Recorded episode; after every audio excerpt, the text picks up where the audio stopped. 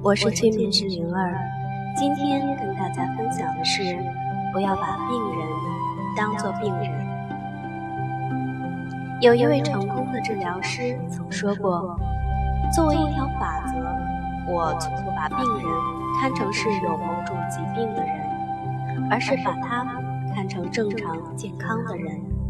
因为你要给病人确诊，要确定他得的是什么病。”要将不正常的器官与正常的相区别，这是很困难的事情。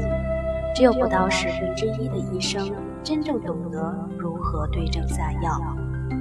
还有一种疗法，就是先让病人告诉治疗师自己有哪些症状，其病根是什么，然后让病人半躺在安乐椅上，向后靠，放松，闭上双眼。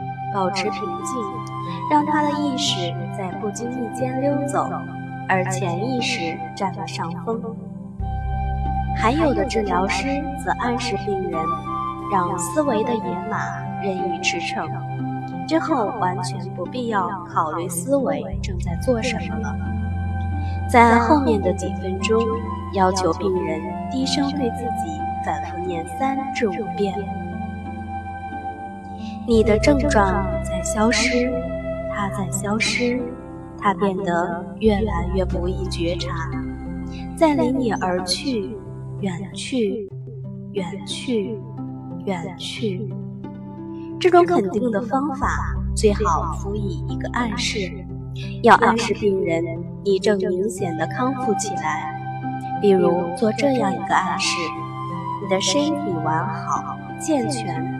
所有的功能都稳定强健。做出暗示后，你就可以安静地坐在病人旁边，让心灵的共鸣将这个暗示传递下去。一些治疗师在这方面具有非凡的才能，而许多情感丰富的病人往往能从中获得更大的能量。